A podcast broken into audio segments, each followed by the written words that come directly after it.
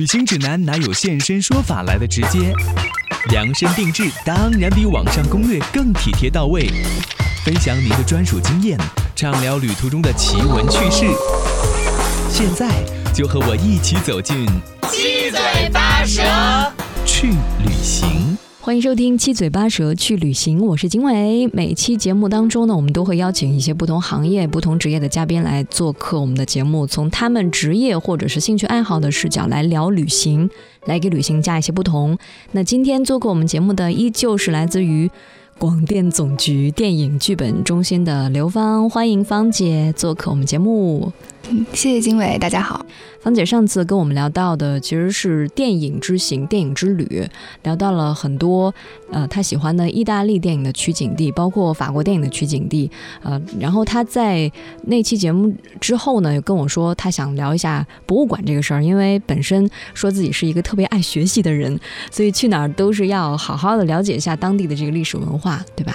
嗯，对，嗯，你说博物馆是一个集大成，呃，文化集大成的地方。对，它毕竟是每一个这个地区，它文化最集中，它这个最有特色的，包括这些艺术啊，它的一个集中的一个地方。嗯，你去哪哪里旅行都会去博物馆吗？应该是说，尤其在这次去欧洲的行程里边，因为欧洲它的博物馆特别多，特别的多。嗯，那你怎么规划这个路线呢？去哪些？基本上是说，你看我这个行程，它从罗马开始，嗯，那罗马它最著名的就是它的这个梵梵蒂冈的这个博物馆，基本上是每一个游客都会必去的，嗯，因为它也是一个非常大的综合性的一个博物馆，嗯，让你对意大利有一个综合的了解。没错，没错，它其实呃也不不不止不止意大利，它应该是一个全世界的一个博物馆，嗯，它。包括收这个，就是收藏了，就是有古希腊、古罗马、中世纪、文艺复兴，嗯，各种年代、各种类别的所有的艺术珍宝。当然，它更多的是欧洲的了，嗯，所以基本款一定要去，先去。那在这里面有没有发现一些特别的？刚才咱们说这个梵蒂冈这个博物馆，嗯，其实我看了很多，它的展品很多，印象最深的还是这个西斯廷。这个博物馆里边的西斯廷教堂，呃，博物馆里面有一座小教堂，哎，对，它特别的有意思。我们进去之后，就是豁然开朗的看到这个教堂里边非常雄伟的壁画和穹顶画，这就是非常著名的那个米开朗基罗他画的，就是文艺复兴三杰，就我们在美术书上看到的那个《创世纪》。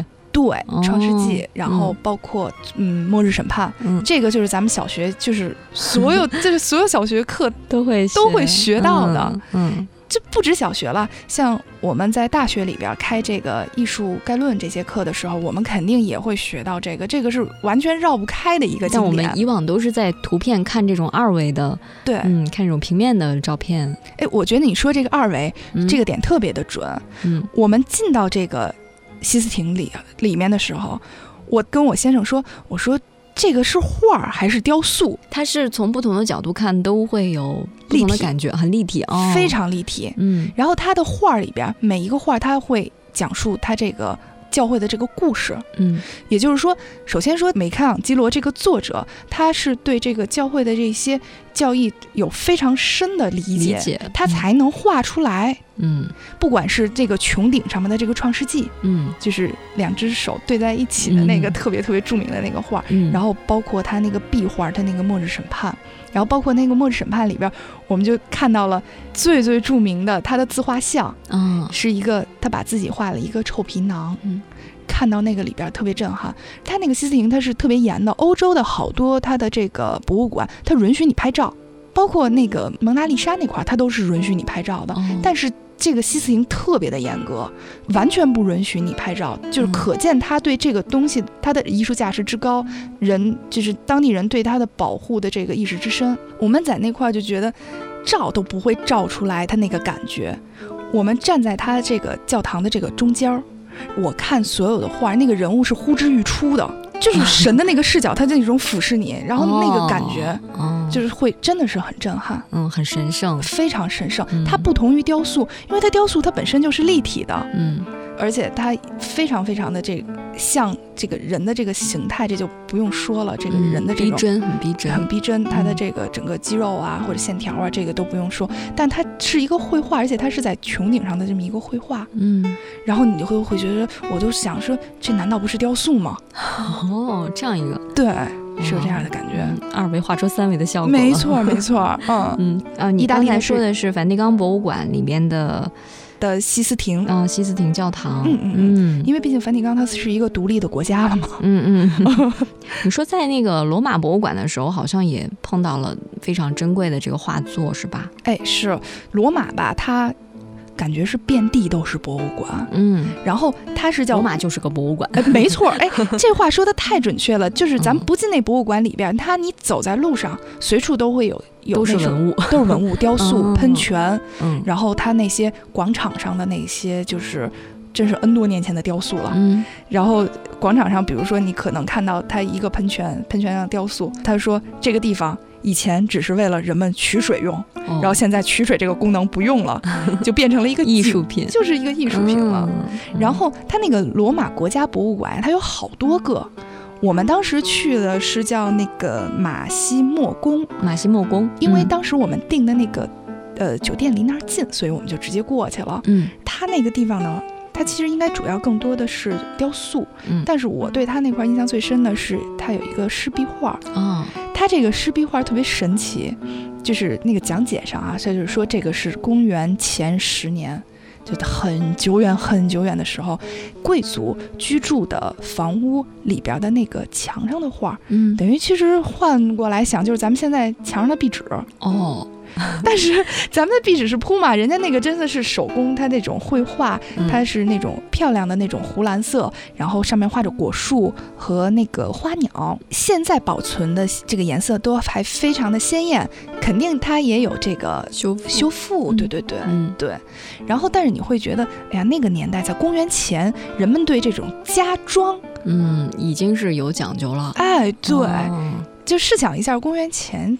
的那个一个环境，然后一个人他坐在家里家里，然后欣赏着周围的一个壁画，我感觉是那个时候他对这个艺术的感觉肯定比咱们的可能会更高，嗯，也说不定呢。嗯，而且你现在是处在那个环境来看一千年前的这个画作。对，嗯，那种时空穿越的感觉肯定很神奇，很神奇。而且这是不是在教堂里的画？这是在一个，就是我们生活的日常。没错，没错，没错。嗯，所以是这个湿壁画给我印象特深。想想我们现在。嗯，家里的这个装修设计好像都是工业化制作，就是机器做完了，但是人家以前是一笔一笔的画出来的，对，就对生活有那么高的审美，对，也不知道我们是退 退步了还是进步了。工业化时代嘛，你说的，嗯，我们毕竟节奏快嘛，嗯，壁纸一贴墙上完事儿了。嗯，这是在罗马逛的博物馆，嗯，然后你们又陆陆续续去了其他地方的博物馆吗？对，我们基本上会把每一个城市的博物馆就都，与其说是去参观，其实更多的是有点走马 去。你们去哪儿都得学习。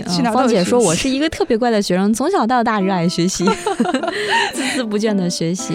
那个好读书不求甚解，走马观花了。你这个学习带着知识去，就不是走马观花了。但愿最后他能在我的脑子里留下深刻的印象。从罗马出来去哪里？”去的这个佛罗伦萨，佛罗伦萨其实它，因为它是佛罗伦萨是这个文艺复兴的发源地，嗯，然后它的这个呃美术学院呀什么的，包括它的那个教堂圣母百花大教堂都是非常有名的，嗯，这当然这个游客完全就是络绎不绝。我在佛罗伦萨其实有一个印象非常深刻的是，它有一个教堂叫呃圣洛伦佐，嗯，大教堂，嗯，对这个教堂印象。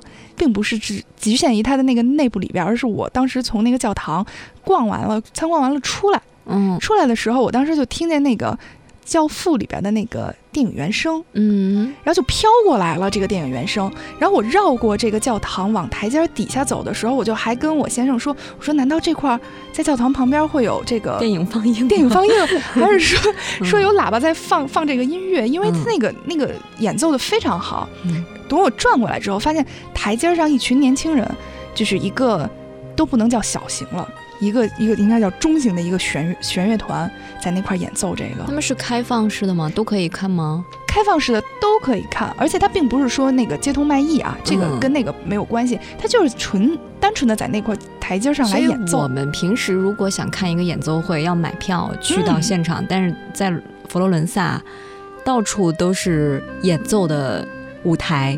对，整个欧洲都是。他们是在那个，你是说在圣洛伦佐大教堂周围附近？圣罗伦佐大教堂的台阶上，台阶上。出来门的一个大台阶上。嗯。嗯。他在演奏那个，然后因为我是非我学那个电影专业，然后我也特别喜欢《教父》这个电影，嗯，然后他的那个电影原声也特别的经典，嗯，你在那个环境下，然后听到了你特别喜欢的这个，嗯，喜欢的电影的这个插曲，这个而且还是现场给你演奏的，现场演奏时候你会觉得特别激动，而且他在演奏完了之后，呃，就是我的激动是源于我听到了，然后我看到的是这些。演奏者都是年轻人，我觉得应该都是学生。哦，他们特别的激动，然后他们演奏完了就开始相互拥抱。哦，然后我我就我就他们那个感染力会会带给你，看到他们那种演奏完了之后的状态，你会觉得就是说，呃，不管是绘画了这种音乐这种艺术，是融入在这些城市的一部分，在每一个人里边。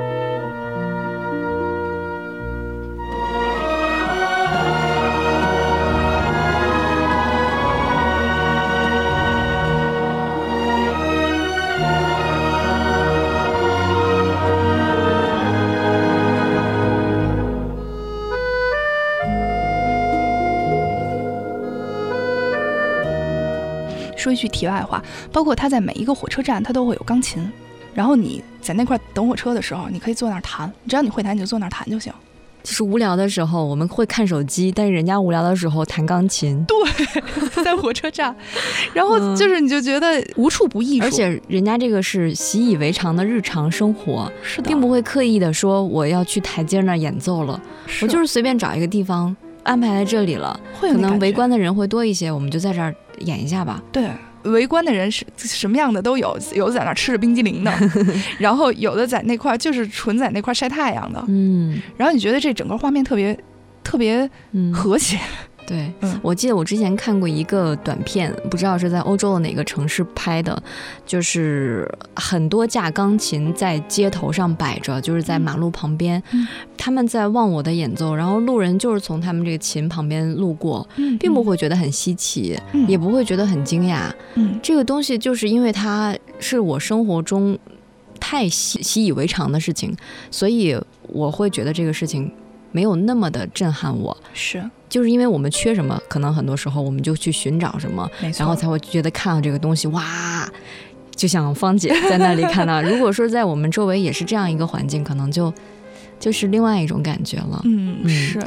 但同时也说明我们很缺乏这种这种艺术的细菌，对吧？对，是。就他在。呃，我我，而且在每一个教堂或者每一个广场，它都会有演奏者。当然，这个有的演奏者他可能就是有街头卖艺的这个行为，他会他会就是你可以给他一些这个小费小费这些钱，但是你不给他也无所谓啊。然后他演奏的都有的好多都是一个乐团一个乐团的，然后你在那儿走过，你都特别不由自主的，你跟着这个音乐就想摇摆那感觉。嗯。然后我们当时拍了很多那个视频，嗯，后来我。拿回来，我是想自己剪一下这个视频。后来我发现我底下都不用铺音乐了，他自己演奏那个音乐就很美很美，那个原声。对，嗯。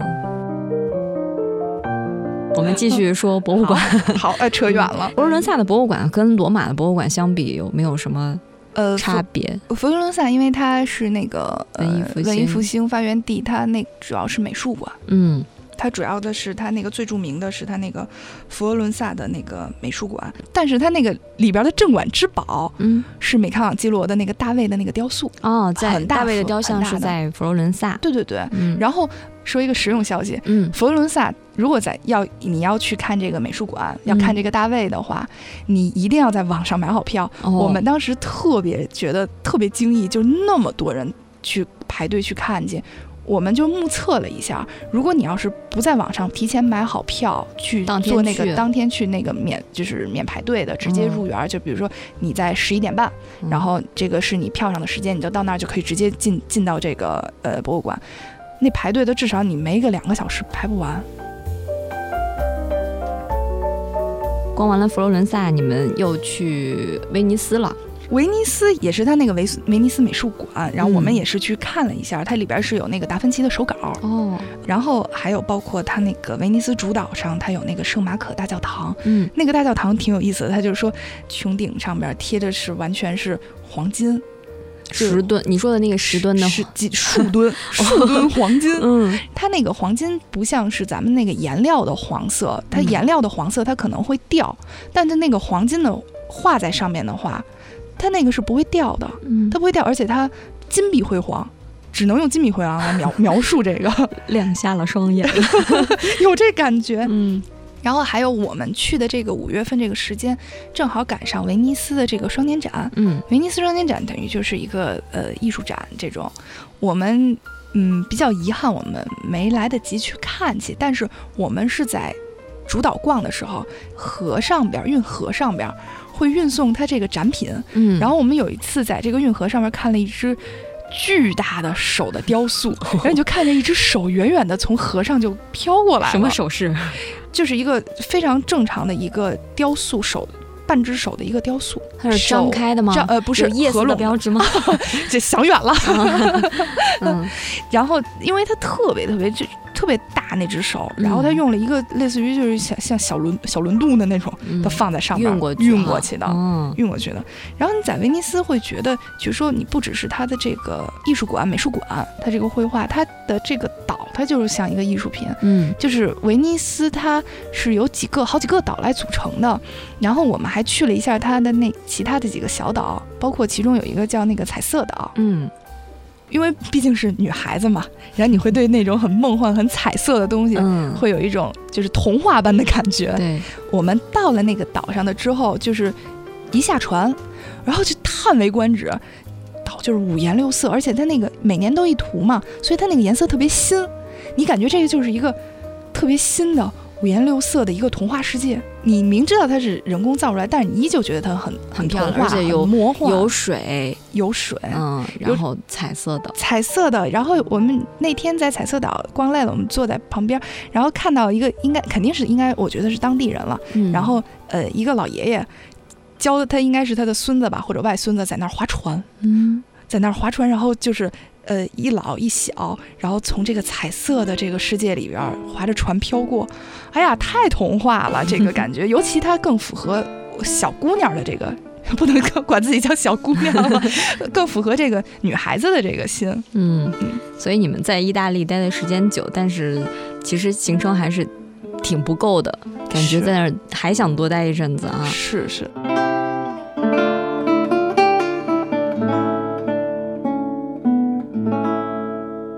但去到巴黎，巴黎更是博物馆遍地的。你们是在法国的时候，仅仅是在巴黎吗？还在其他的城市待了吗？没待，我们时间比较紧，就只去了巴黎。是的，嗯，在巴黎逛了哪些地方？哎呀，这个巴黎逛的这个地方呀，不管是卢浮宫还是凡尔赛，嗯，一个地方耗一天都逛不完。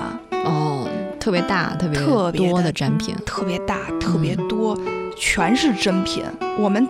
当时在卢浮宫的时候，因为已经是我们这个旅程的后半部分了，其实我和我先生都还是比较疲惫的那个状态。哦。然后目的特别明确，我们进去之后，先奔着那三个镇店之宝，先赶快先看一遍，因为怕看不完。嗯。然后之后我们就是一个一个一个这么慢慢看。嗯，说实话，到应该罗浮宫和凡尔赛应该是最值得慢慢慢慢去欣赏的。我们其实更加走马观花。有点怎么说？博物馆综合症，逛皮了。嗯嗯，那块儿还挺挺遗憾的，因为逛到最后，就恨不得在一个展厅，就是坐在那块儿不想动了，就对着一幅画看半天，那个挺遗憾的。其实我现在想想说，如果你要是去逛累了的话，你还不如不去那么。拼命的去逛，因为你到最后对那些美的东西都可能不会产生共鸣了。嗯，其实多等于没有。对，没错。嗯，你看，就跟咱们刚才说的似的，罗马是我第一站。刚才说去那个罗马那个国家博物馆的时候，我看那个湿壁画，我现在就是印象深刻。现在说卢浮宫，咱们不说镇馆之宝，说别的，我就只能说，哦，那我还是当年学了什么，印象什么，我看了什么，嗯，很就是感觉，所以新的东西进不去了，是，嗯，已经饱和了，是是的，是这个。所以芳姐，你觉得逛博物馆带给你的感觉，除了很疲惫，以后不会那么 扎堆的逛那么多这种感受之外，还有哪些收获？在欧洲逛这些博物馆，我其实有一个，嗯，就是它除了遍地是博物馆之外，它那个儿童参观的特别多，嗯，呃，因为你看啊，咱们在北京生活，咱们最常最常去的可能会是国博，国家博物馆，它一层它是那个就是常设展厅，嗯，上下五千年中国文化，是，然后上面呢可能就是说，呃，各个巡展，世界各地的巡展，是，然后。我基本上是因为博物馆爱好者嘛，嗯，只要他什么大英博物馆过来啊什么的，我都会去看。他的年龄可能是更偏大一点的。我在欧洲的这块儿，我有一个特别深的印象，就是我在想，这些孩子每天都在春游吗？就是我到每一个博物馆，大量的学生，老师带着，然后也有他那个当地的学生负责讲解，这个我印象特别的深。然后还有那个小孩，就大人，就那孩子还可能就是。小小孩儿，两岁那种一两岁那个，就抱着他在看。其实那个不说啊，咱们就说学生这个，他在这种大量的这种艺术氛围的熏陶里边，艺术鉴赏力肯定是会有提高。而且我在想，嗯，刚才说到他的受众是学生为主，就是你看到的哈。对。但是我们国家像很多人去逛博物馆会发现，语言。很生涩，还有很 你觉得跟日常的生活离得很远，是。所以其实像欧洲的很多博物馆，他小孩子都能理解，大人肯定会明白。它人性化，还有就是它每一个展厅，它中间都会有座座位，就是你逛累了你就往那一坐，或者是这幅画我很感兴趣，我就坐在那块儿，我仔细的去看。嗯，喜欢逛博物馆也是因为它真的会给你带来乐趣了。对，嗯，对，你会看到美的东西。不止美的东西，还有些其实它很多画它是带有故事性的，嗯，然后你看这些故事性的东西，它会它会有一些触碰你的点，嗯，它的设计上有什么讲究吗？如果对比一下中国和国外，其实我感觉是差不多，我只能是拿咱们国博来比，对，就是硬件上是差不多，软软件上呢，我不知道我这么说准不准，那只能说是我的自己的一个感受了，比如说。孩子们会对什么感兴趣呢？如果孩子们，我我在想，如果作为孩子，他可能会不会对，比如说，嗯，花花绿绿的这一些实际的，比比如说哈，嗯，咱们逛国博的时候，咱们看这个，不管是呃宋代的画儿什么的话，咱们可能更多的，比如说写意，当然也有工笔画了，嗯，但是你像在欧洲的话，你看的那些油画什么的。色彩都很强，色彩强，嗯，而且他会讲的是故事，嗯，他不管是什么，他不管是就是这个基督教的故事，嗯，还是他介绍这个事件，比如说我一某一个战役，嗯，他会通过画给画出来，这是很常见的，嗯，这个可能会比咱们会更吸引孩子的注意力，嗯，他有这个优势哈，对他会有这个优势，嗯，呃，嗯，比如说看雕塑。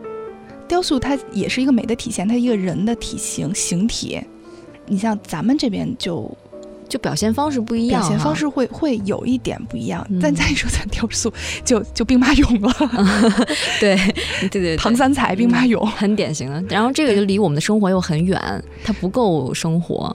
对对对，你在卢浮宫或可以看到很多的那些油画，非常生活化，嗯，因为它卢浮宫本来就很大，好包罗万象，嗯。真是，嗯，呃，但还是建议一定要有一个充足的体力去逛街。所以今天其实跟芳姐聊了这么多哈，呃，我们也发现，其实，在逛博物馆的过程当中，也是了解一个国家或者说一个时代它的这种历史进程也好，文化的。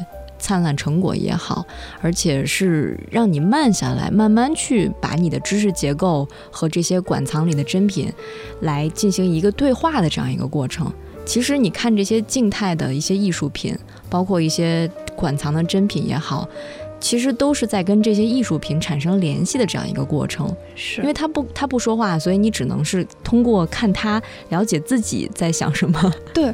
你刚才一说，就你你说的这句话提醒我了。你说就是跟艺术品和你自己，你们在看的时候那种对话的感觉，我突然就想起来，我们上学的时候学学这个艺术呃西方美术史的时候，然后老师就讲这个呃古古希腊古罗马的这个雕塑，就说这个人他这个雕塑他会有那个。一个专有名词叫古风式的微笑，嗯，他那个微笑，他所谓那个微笑，它不是就是说很明显的那个微笑。所谓古风式的微笑，它等于是雕塑的一个一个这个一个状态，就是他这个人的这个面目的一个状态。然后我老师就说说，哎呀，这个我我没法跟你描述这个，说你们只能看图片，这个我没法描述。我印象特深，他说等到有有一天你们能真正去看到那个真迹，嗯，你就能感受得到。然后当时是在那卢浮宫。包括罗马的那个梵蒂冈博物馆，它都有这一些古罗马的这个古希腊的这个雕塑。而你真正看到他说的那个古风式的微笑的时候，你会明白，就是说那种那种他那种笑容，就是真是啊，极为克制啊，然后那个那个感觉。就是老师没有办法形容出的那个感觉，对对对，就是每个人必须要到现场去看到，是你才能够理解，但并不是说要你说出来，是嗯那种感觉，嗯，所以对我觉得今天无论是说到艺术馆、呃美术馆，还是我们上期说到的电影，其实都是要你到现场去看。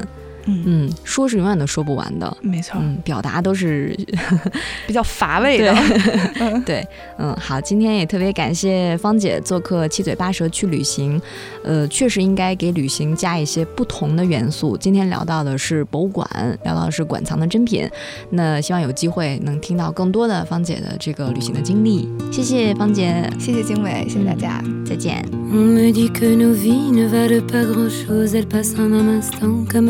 les roses.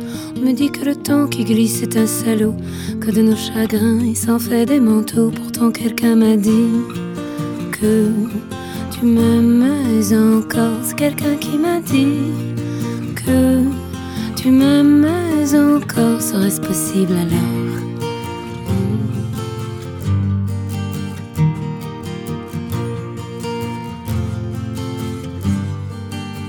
On dit que le destin se moque bien de nous, qu'il ne nous donne rien et qu'il nous promet tout.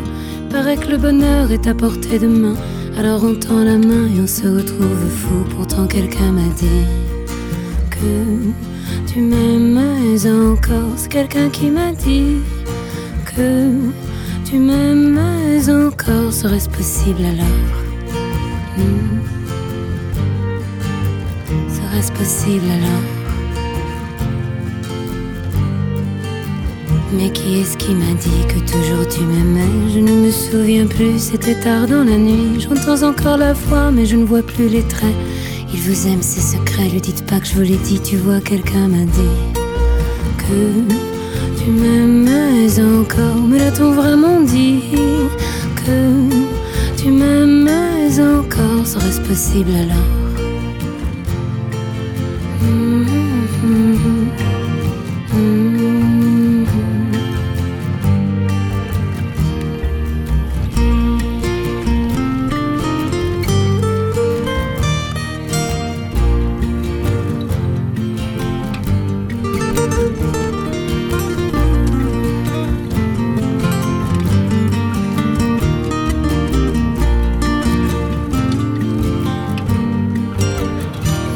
Que nos vies ne valent pas grand-chose, elles passent en un instant comme fanent les roses. Me dit que le temps qui glisse est un salaud, que de nos tristesses il s'en fait des manteaux. Pourtant quelqu'un m'a dit que tu m'aimais encore. C'est quelqu'un qui m'a dit que tu m'aimais encore. Serait-ce possible alors?